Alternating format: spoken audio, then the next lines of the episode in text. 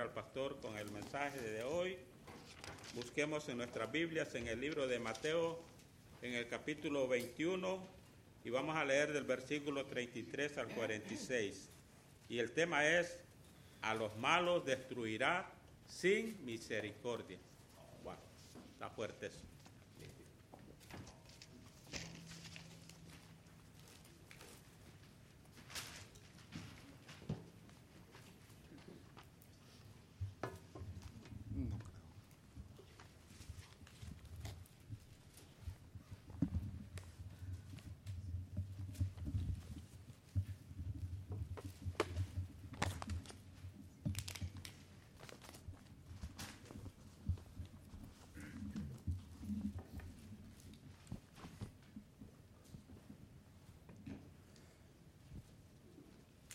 Pues el, el, púlpito está un poquito más pequeño, entonces me tengo que... y está bien, como que mejor un poquito más... Uh, no, así, así, así. Para usted está pequeño, para mí está alto. Ahí, ahí mejor, ahí estamos. Pues uh, muy, muy buenos días. Uh, la verdad que es una bendición muy grande el poder abrir la palabra de Dios juntos. Y estamos en este sitio de estas parábolas que Jesús está dando en esta Semana Santa. Estamos en Mateo capítulo 21 y estaremos leyendo desde el versículo 33 hasta el 46. Si podéis poneros de pie para la lectura de la palabra de Dios. Dice la palabra de Dios en versículo 33, oíd otra parábola. Hubo un hombre, padre de familia, el cual plantó una viña la cercó de vallado, cavó en ella un lagar, edificó una torre y arrendó a unos labradores y se fue lejos. Y cuando se acercó el tiempo de los frutos, envió sus siervos a, a los labradores para que recibiese sus frutos. Mas los labradores, tomando a los siervos, a uno golpearon, a otro mataron y a otro apedrearon envió de nuevo otros siervos, más que los primeros, y hicieron con ellos de misma manera. Finalmente les envió su hijo, diciendo, tendrán respeto a mi hijo. Mas los labradores, cuando vieron al hijo, dijeron entre sí, ese es el heredero. Venid, matémosle y apoderemos de su heredad. Y tomándole, le echaron fuera de la viña y le mataron. Cuando venga pues el señor de la viña, ¿qué hará con aquellos labradores? Le dijeron, a los malos destruirá sin misericordia, arrendará su viña a otros labradores que le paguen el fruto a su tiempo. Jesús les dijo, ¿nunca leíste en las escrituras? La piedra que fue desechada, los edificadores, ha venido a ser cabeza de ángulo. El Señor ha hecho esto y, la, y es cosa maravillosa a nuestros ojos.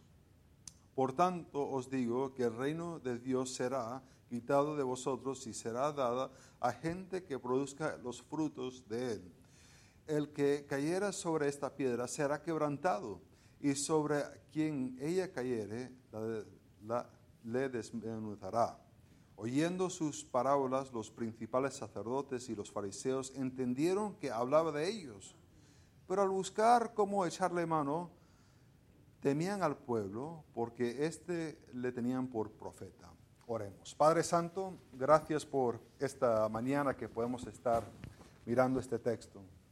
Gracias también por aquellas personas que han sido voluntarios para trabajar para esta semana de escuela vacacional. Gracias por esta iglesia que se preocupa por alcanzar a almas con el Evangelio. Te pido, Padre Santo, ahora que uh, las decoraciones que están atrás mío no sean una distracción, pero que nuestras mentes puedan enfocarnos en tu palabra. Te pido que el Espíritu Santo pueda obrar en nuestras mentes, no solamente para entender, pero también uh, ayudar nuestra voluntad a obedecer. En el nombre de Cristo lo pido. Amén. Amén. Podéis sentaros. interpretar las escrituras, la verdad, es, uh, es, un poco difícil. Uh, la verdad que sí. Y, hay diferentes cosas que hace la interpretación de las escrituras un poco difícil. Ah, por ejemplo, está el aspecto del tiempo. Y cuando hablo de tiempo, estoy hablando de el tiempo cuando se escribió el texto y ahora que lo estamos leyendo. Ah, ha, ocurrido mucho tiempo. Y, en ese transcurso de tiempo ha cambiado muchas cosas, por ejemplo, la cultura. Y, cuando vemos en las escrituras, nos encontramos con algunas cosas culturales que son muy curiosas, muy diferentes. Por ejemplo, nos ponemos a pensar en el libro de Ruth, cuando uh, quiere llamar a, redimir a Ruth. Ah, ¿Qué hace? Se va al pueblo, ahí a la, puerta, y, se siente y llama a unos ancianos que vengan, ellos también se sienten y están así como hablando y de repente viene la persona que pudiese redimir a Ruth y, lo llama, le dice, fulano, ven, y, se ponen a hablar y están hablando acerca de redimir tierras y después de redimir a Ruth y por fin el que podía redimir a Ruth dice, no puede, y se quita la sandalia y se lo da. Y uno dice, pero qué extraño, ¿por qué se quitó la sandalia? Ah, si están hablando de contratos y tal, ¿por qué no le envió un DocuSign, ¿no? Para que se firmase ahí por, el, por, la computadora. Ah, ¿por, qué hicieron el contrato así? Y, ese cambio de tiempo, ese cambio de cultura, a veces nos choca y decimos, ¿qué, qué está pasando aquí? Y no solamente eso, pero hay otros pasajes que son difíciles. Entonces, no solamente el tiempo y el cambio de cultura, pero hay algunos pasajes bastante difíciles. Ah, por ejemplo, eh, Génesis capítulo 6, ah, donde habla acerca de Noé, que Noé empezó a, construir un arca, y después hay el diluvio. Y, Dios mata al mundo, excepto los que están en el arca. Y uno dice, madre mía, ¿cómo puede ser que va a destruir a todas las personas? Y, esto a veces causa dificultades para personas y, tratan de, tratar de, ver, ¿será que cuando dice diluvio, en verdad no era diluvio? A lo mejor en verdad no, murieron, a lo mejor se salvaron algunos más. Ah, y, tratamos de darle como suavizar un poco a, Dios. Y no solamente los pasajes difíciles, como eso, pero también hay como, por ejemplo, el, libro de Cantar de los Cantares. ¿Ha escuchado usted unos sermones de Cantar de los Cantares? Usualmente no, ¿verdad? Se pone a hablar de la mujer con su, con su cuello alto, como una jirafa, y, los dientes como, como los venados, y, y, ¿qué se va a decir de eso? Y para muchos lo que han tenido que hacer es tratar de espiritualizar el, texto. Dice, bueno, eh, el cuello en verdad no es un cuello, los dientes en verdad no son dientes, y, ahí se van y empiezan a inventar unas cosas. También hay las imágenes que presentan las escrituras. Ah, vemos en Apocalipsis capítulo 5 que hay, un cordero que parece que ha sido ah, sacrificado, pero está de pie. Pues un cordero que está sacrificado no está de pie, está tirado, pero ahí está de pie. Y no solamente que está de pie, pero tiene siete ojos y siete cuernos. Y alrededor de este cordero están cuatro criaturas y 24 ancianos y lo que hacen todo el día es decir gloria, gloria, gloria al, Dios soberano. E, se lo pasan diciendo todo el tiempo, el que tiene dominio e, eternamente.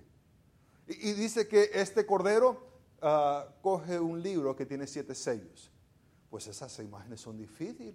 Muchos se ponen a empezar a leer Apocalipsis y, ya después de las siete cartas a las siete iglesias ya, ya no siguen con, capítulo 4, con 5 y más adelante. También ah, las imágenes se ven en las parábolas. ¿Cómo se debe interpretar una parábola? Eh, ¿En qué manera eh, sirve la parábola? ¿De qué significa? Para algunos intérpretes han dicho, pues las escrituras son la palabra de Dios y por tanto tienen una profundidad, una profundidad espiritual. Por tanto, aceite no puede significar solamente aceite, tiene que significar algo mucho más grande. Ah, me acuerdo escuchando un predicador hablar de ah, ah, el, buen samaritano y como bajó el hombre, lo robaron y lo robaron, pues es el mundo y tenía significado para todo, todo eh, el aceite que le echó era el Espíritu Santo. Y ahí tenía de todo, de todo, todo tenía su, significado. y, el dinero que le dio al de, eh, eh, para hospedarlo era el dinero que debería cobrar los pastores. Es que todo tenía su significado, era increíble. Había señalado todo, excepto no dijo que era el burro. El burro como que era el burro. Pero lo demás tenía un significado espiritual. Era increíble lo que decía este hombre. Ah, a veces se hace difícil interpretar las parábolas. Y, muchos han querido buscar un significado más profundo de lo que eh, la parábola está diciendo. Ahora, ¿cómo se debe interpretar parábolas? Parábolas son ah, una ilustración de una verdad que se usa una analogía. Se está usando una analogía. Por tanto, tiene dos aspectos. Un aspecto es ah, algo que tiene que ver con la vida cotidiana. Ah, una verdad de la vida cotidiana. Ah, plantas creciendo, viñas, una mujer que ha perdido una moneda se pone a buscarlo, cosas que tienen que ver con la vida cotidiana. Pero también tiene una verdad espiritual que está tratando de ilustrar o tratar de iluminar. Las parábolas usualmente, digo usualmente, tienen una verdad principal que están tratando de comunicar. Y digo principalmente porque a veces ah, algunos tienen un poco más. Por ejemplo, en la parábola de la, buena tierra, de la, semilla y tal, ah, hay diferentes tipos de tierra. Por tanto, explica no solamente una verdad de una tierra, pero que la buena semilla cae en la buena tierra y ¿qué hace? Produce mucho fruto. Pero también nos damos cuenta que hay otros tipos de tierra. Eh, en el Hijo Pródigo hay una verdad que es la gracia, la misericordia del Padre recibir el Hijo Pródigo. Pero también hay la otra verdad de que hay el hermano mayor, que está enorgullecido de que nunca se ha ido, siempre ha estado con el Padre. Y el Padre todavía tiene misericordia con él y dice, ven, ven, ah, celebremos que ha vuelto tu Hijo. Entonces, pero la mayoría de las parábolas tienen una verdad que trata de explicar. Y no hay que empezar a buscarle qué significa esto, qué es aquello, qué, qué razón espiritual está esto. No, no, no. Hay que mirar lo que está tratando de comunicar. Y en esto de, que, eh, de buscar lo que está comunicando, esta verdad, nos encontramos donde Jesús ya ha dado una parábola, está en Jerusalén, está en el templo, estaba él enseñando, y es en el contexto de él estar enseñando que se le ha acercado los, los ancianos de Israel, los líderes religiosos, el sumo sacerdote, lo, han llegado para hacerle preguntas, ¿con qué autoridad está él enseñando? Y él ya le ha dado una parábola, ahora le va a dar otra y después va a haber otra más, que no la vamos a ver hoy. Esta es la segunda. Y, en este contexto, ah, Jesús ha estado hablando de los dos hijos. Uno, un hijo que el padre le dice, ve a trabajar.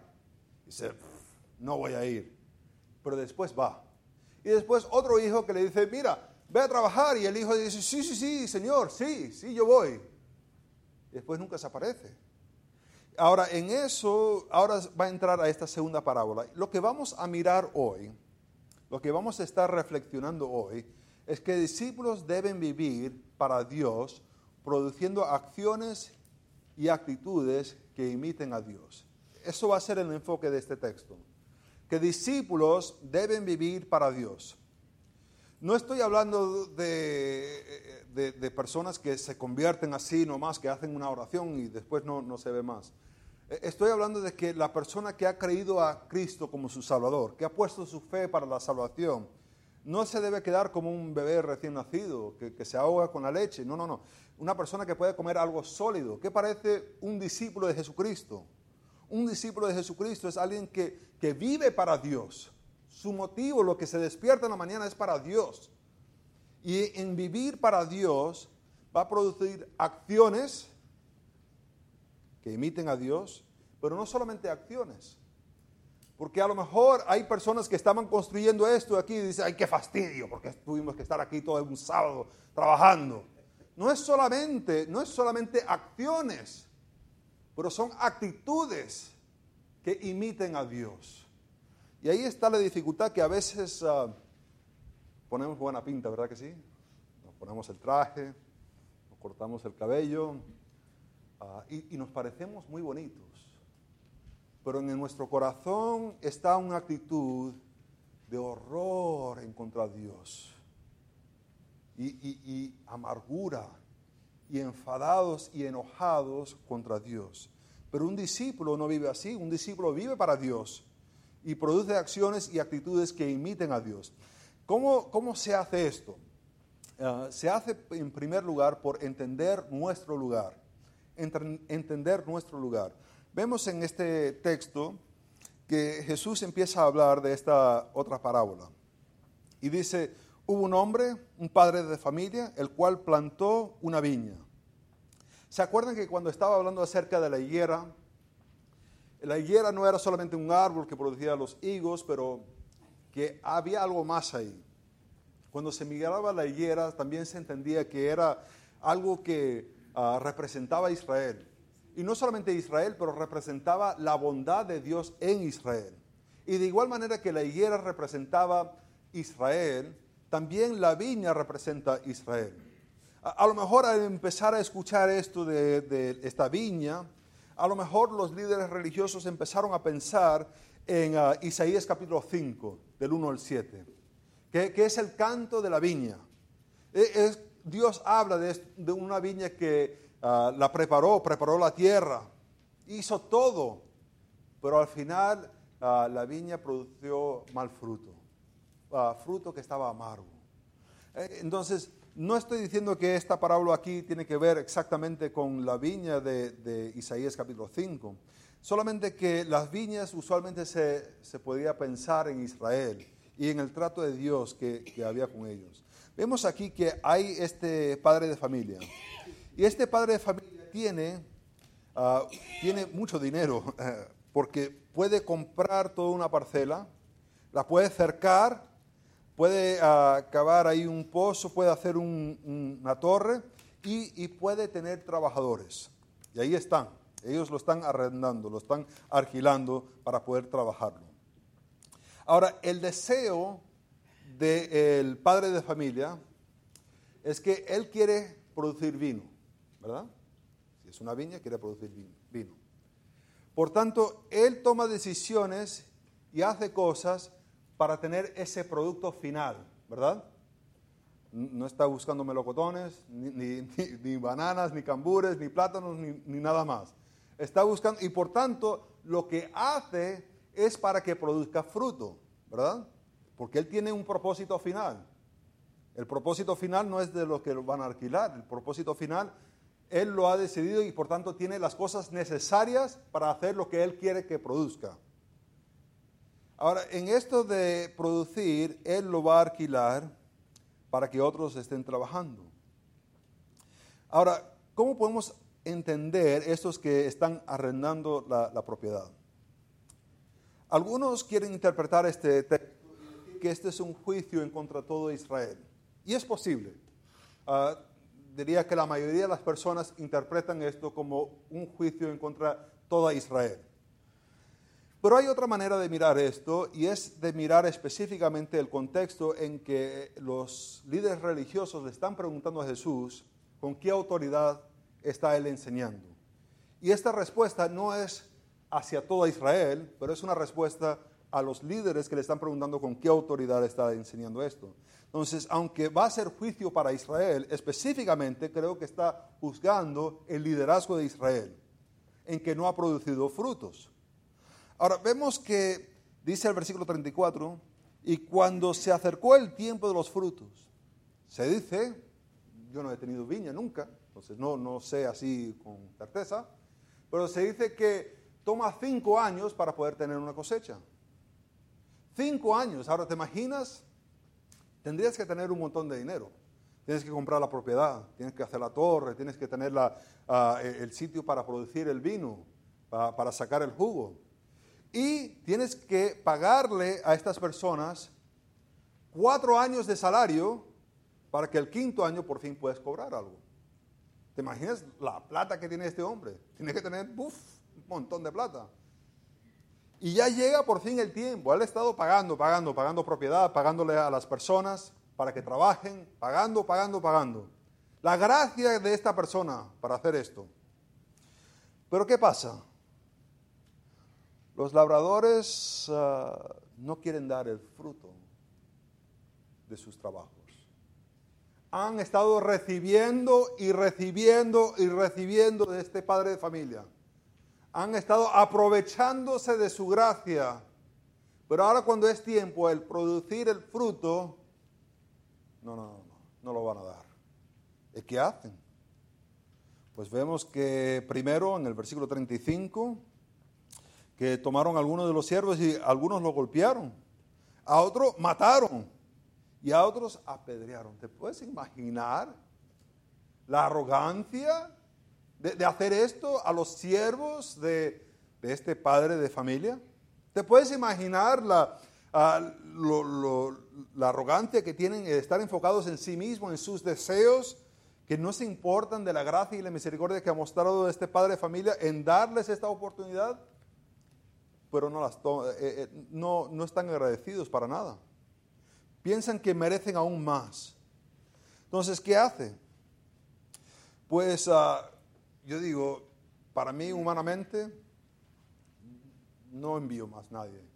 Envío la, la policía, envío el ejército, yo qué sé, pero enviar más personas para que mueran, no lo envío. Pero ¿qué hace este? Versículo 36. Envió de nuevo otros siervos, más que los primeros, y hicieron con ellos de la misma manera. ¿Te imaginas la gracia de este padre de familia? De no solamente enviar algunos para darles este mensaje que tienen que dar estos frutos, pero enviar otro grupo más. ¡Wow! Yo no lo haría. Digo, pues está bien, no pasa nada. Envía unos misiles ahí, que se destruya todo, empiezo de nuevo. Pero él envía otros mensajeros y hacen lo mismo. Versículo 37 dice, finalmente les envió su hijo diciendo, tendrán respeto a mi hijo. Ahora, esta es, esta es la parte de la historia donde usualmente una parábola tiene algo que escandaliza un poquito, que, que no va en la normativa que no, no, sigue lo que es culturalmente. ¿Qué padre de familia, viendo lo que le pasa a sus, a sus siervos, va a enviar a su hijo? Nadie. Nadie lo hace. Pero aquí hay un padre de familia que quiere tratar con estas personas con gracia y con misericordia. Y por tanto envía a su hijo. ¿Y qué le hacen a su hijo?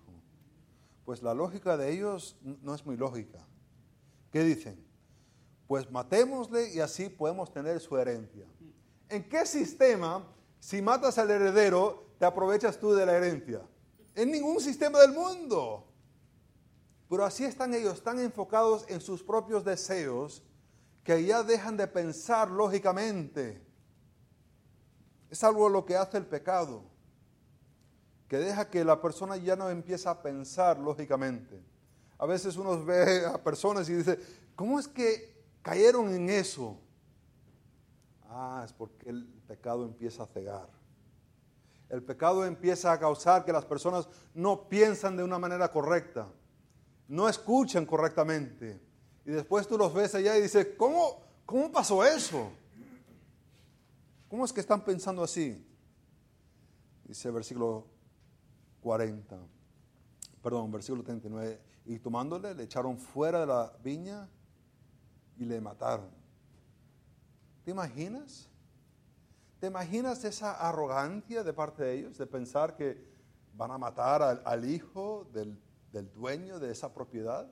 El que le ha estado pagando el salario por cuatro años, el que le ha dado esa oportunidad para trabajar ahí.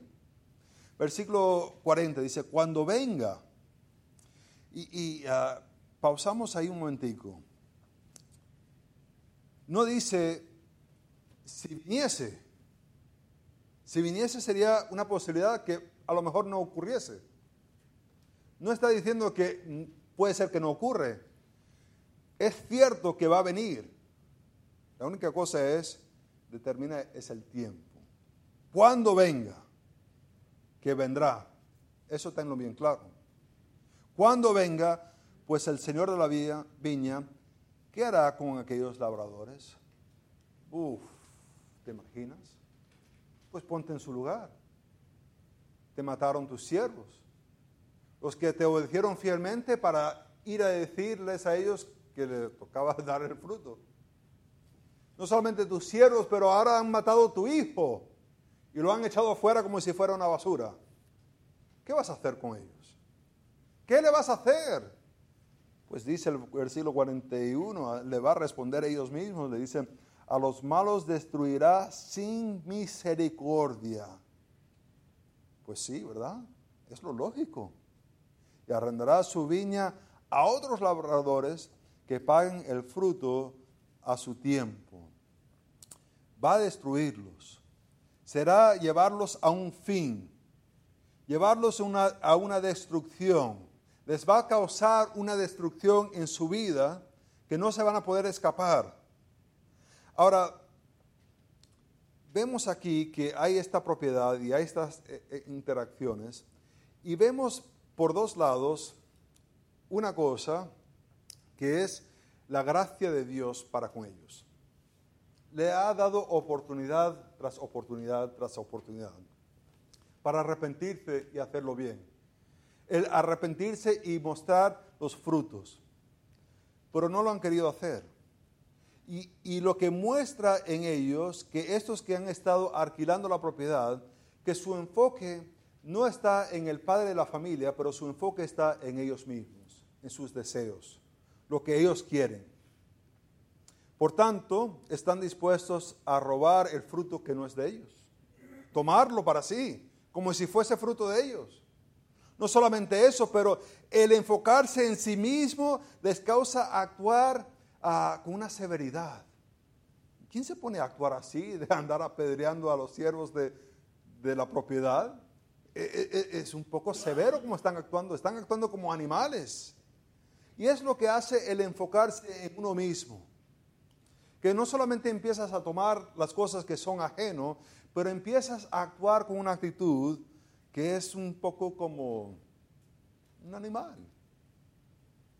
Y la otra cosa que hace el pensar en uno mismo, el enfocarse en uno mismo, el adorarse a, a sí mismo, es que empiezas a pensar ilógicamente empiezas a pensar ilógicamente. Es lo que ellos hicieron. Y, se puede ver en situaciones todo el tiempo donde personas toman decisiones y uno dice, ¿cómo es posible que tomaron esa decisión? ¿Qué estaban pensando cuando tomaron esa decisión? Y es que han estado tomando decisión tras decisión donde se han estado adorando a sí mismos, por tanto sus ojos se han oscurecido. Siempre nos convertimos en lo que adoramos. Cuando vemos en Isaías que ah, Dios le está diciendo en capítulo 6 acerca de ah, que, que tienen ojos pero no ven, porque se están convirtiendo en sus ídolos. Un ídolo tiene ojos pero no puede ver. Tiene oídos pero no puede escuchar. Tiene una boca pero no puede hablar. Y así cuando se adora a sí mismo, se convierte en lo que está adorando. ¿Y cómo se pueden actuar? Pues es horrible. Creo que el enfoque aquí que vemos es ah, específicamente en el liderazgo de Israel. No es la primera vez que Dios se dirige al liderazgo de Israel. Ezequiel capítulo 34, que se dirige a los pastores de Israel. Estos pastores de Israel tenían ah, el cargo de, de cuidar del rebaño de Dios. Pero en vez de cuidar del rebaño de Dios, ¿qué hacían? se aprovechaban de esas ovejitas bien gorditas y las mataban y se las comían. Las que estaban enfermitas las dejaban que se muriese. No, no las buscaban, no las trataban de cuidar. Y Dios dice, por fin voy a enviar a mi pastor a cuidar a mi rebaño. No es la primera vez que se dirige a ellos. Ahora, a lo mejor está diciendo, pues, fenomenal, este pasaje está dirigido al liderazgo de Israel, pues no tiene nada que ver conmigo, no puedo dormir. A lo mejor Dios no le ha puesto encargado de Israel, pero a lo mejor sí te ha puesto en un trabajo, o en una familia, o en una iglesia. En una iglesia te ha dado dones para ejercer esos dones, no para quedarte a, a ti mismo. ¿Qué significa que un día se te va a pedir cuentas, ¿qué hiciste con esos dones? En una familia va a decir, ¿cómo ayudaste a esa familia? Buscar de Dios iba a decir salir adelante, pero muchas veces pensamos en salir adelante económicamente. Yo estoy pensando salir adelante en conocer y adorar a Dios más y más. En un trabajo, ¿Se trabaja para su propio provecho o para la gloria de Dios? Vemos unas personas que se están adorando a sí mismos. Por otra parte, deberían estar adorando a Dios. Deberían estar adorando a Dios, entendiendo su lugar, uh, buscando de Dios, obedeciendo a Dios. En contraste de adorarse a sí mismo, deberían estar adorando a Dios. Y en adorar a Dios, en adorar a Dios, obedecer a Dios, nos empieza a cambiar a la imagen de Jesucristo. Sabemos que en Romanos capítulo 8, versículo 29, es el deseo de Dios que cada persona se convierta a la imagen de Dios. En adorar y obedecer a Dios nos convierte más en Dios, eh, eh, en esa imagen de Dios.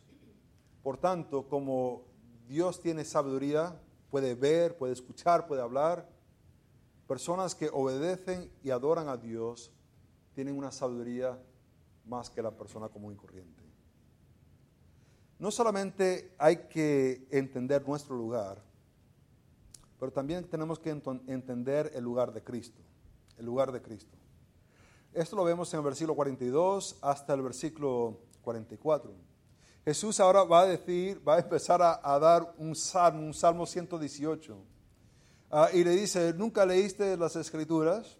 Ahora, el salmo 118 es un salmo acerca de eh, eh, el amor leal, el amor de, pacto que tiene Dios con Israel.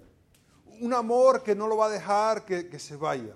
E, en este contexto de uh, Salmo 118, habla de un amor de, de, Dios hacia Israel y dice en el versículo 22, usa la ilustración de que Israel está abajo, pero Dios va a enaltecer, enaltecer a Israel y va a hacerlo por encima de todo.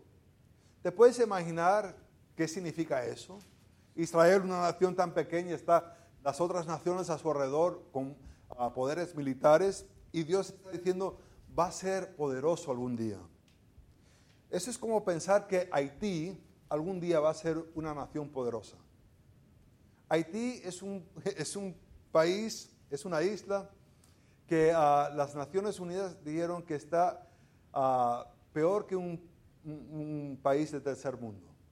Es, decir, le puedes invertir todo el dinero del mundo en ese país y nunca va a salir adelante. En, en sí, es mejor sacar a todas las personas de Haití y ponerlos en diferentes países del mundo y tendrían mejor posibilidad avanzar económicamente que quedarse ahí en esa isla. Y te imaginas que alguien dijera, pues un día Haití va a ser la piedra angular pensar eso. Pero ahora Jesús toma ese pasaje donde está hablando de Israel y dice, la verdad es, es Él. La nación va a ser grande porque Él va a estar como rey. Y dice, se refiere a mí, la piedra que desecharon los edificadores. O sea, ellos mismos, los, líderes religiosos, los que estaban desechándolo, dice, ha venido a ser cabeza angular. El Señor ha hecho esto y esas cosas maravillosas a nuestros ojos. Por tanto os digo que el reino de Dios será quitado de vosotros y será dado a gente que produzca los frutos en él. La nación será, el reino de Dios será quitado. Ya el liderazgo de Israel no podrá porque no ha producido los frutos y se dará a nación. Ah, no es solamente a los gentiles, pero a cualquier persona que quiere involucrarse en el plan de Dios. Y, aquí es donde vemos el rechazo del liderazgo de Israel y vemos que ya empieza, va a cambiar bastante, se va a poner, y después en Mateo capítulo 28, va a ser el mandato de ir y salir al mundo a predicar el Evangelio, a ser discípulos.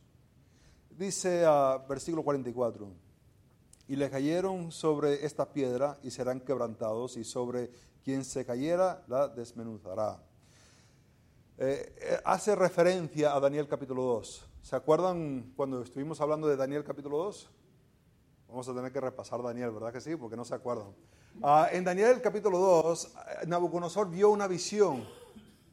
Y esa visión ah, había una estatua. Y esa estatua era grande, tenía la cabeza de oro, el pecho de plata, de bronce, de hierro y después hierro con barro. Pero de repente apareció una piedra, una piedra no cortada por hombres y vino y pegó la estatua en los pies y destrozó toda la estatua. Y esa piedra empezó a crecer, a crecer, a crecer, a ser una montaña.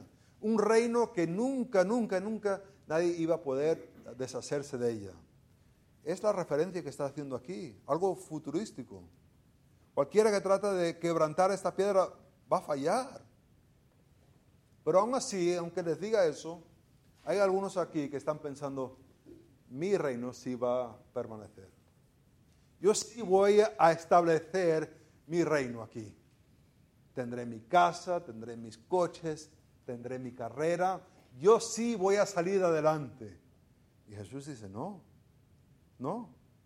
Ahora, no solamente tenemos que darnos cuenta de dónde está Cristo, que es el que reina sobre todo, pero nos tenemos que arrepentirnos de los malos entendidos. Algún malentendido puede ser que ha estado pensando que la salvación viene por algunas buenas obras. O que la salvación es que hice yo una oración, pero ahora puedo vivir como me da la gana. Eso hay que arrepentirse. No hay obras, no hay dinero que se puede dar, no hay iglesia que te puede salvar, excepto fe en Jesucristo. Y la persona que ha estado viviendo para sí mismo se tiene que arrepentir de eso porque tiene que producir frutos, porque un día vendrá, un día vendrá a buscar esos frutos. ¿Cuándo será? Pues ni idea, pero vendrá. Hay que arrepentirse. A veces tenemos nuestros ídolos en nuestro corazón, esas cosas que ah, adoramos, y entre que adoramos esas cosas, queremos protegerlos más y más. Ve lo que dice en el versículo 45. Oyendo sus ah, parábolas, los principales sacerdotes y los fariseos, ¿qué hicieron? Entendieron que hablaba de ellos. ¿Y qué hicieron? Se postraron de rodillas y pidieron perdón. Para nada. Buscaron cómo poder agarrarlo, pero temían a la gente en vez de arrepentirse. A lo mejor el texto hoy le ha hablado y le ha dicho, ¿sabes qué? Ese soy yo. Estoy viviendo sobre la gracia de Dios. Él ha estado proveyendo por mí, pero estoy viviendo para mí mismo. No tengo nada de frutos para ofrecerle. Hoy hay la oportunidad para arrepentirse y buscar de Dios, porque un día vendrá a pedir. O puede ser que vas a responder como los fariseos. Qué fastidio este pastor hablando otra vez de frutos. Y en vez de buscar de Dios, vas a proteger tu ídolo que es tú mismo. Y vas a decir, no, yo tengo mis razones porque vivo para mí mismo. Es lo que ellos hicieron. Vemos que discípulos deben vivir para Dios, produciendo acciones y actitudes que imiten a Dios. Ese es un discípulo. Vive para Dios y sus acciones y sus actitudes son para Dios. ¿Así has estado viviendo? Oremos. Padre Santo, gracias por tu palabra. La verdad que vivimos de tu gracia y tu misericordia. Provees todo lo que necesitamos. Y muchas veces, lamentablemente, nuestro corazón solamente quiere adorarnos a nosotros mismos y queremos más y más y más. Padre, pero tú nos has bendecido para producir fruto para ti. Y te pido, Padre Santo, que lo podemos hacer. En el nombre de Cristo lo pido.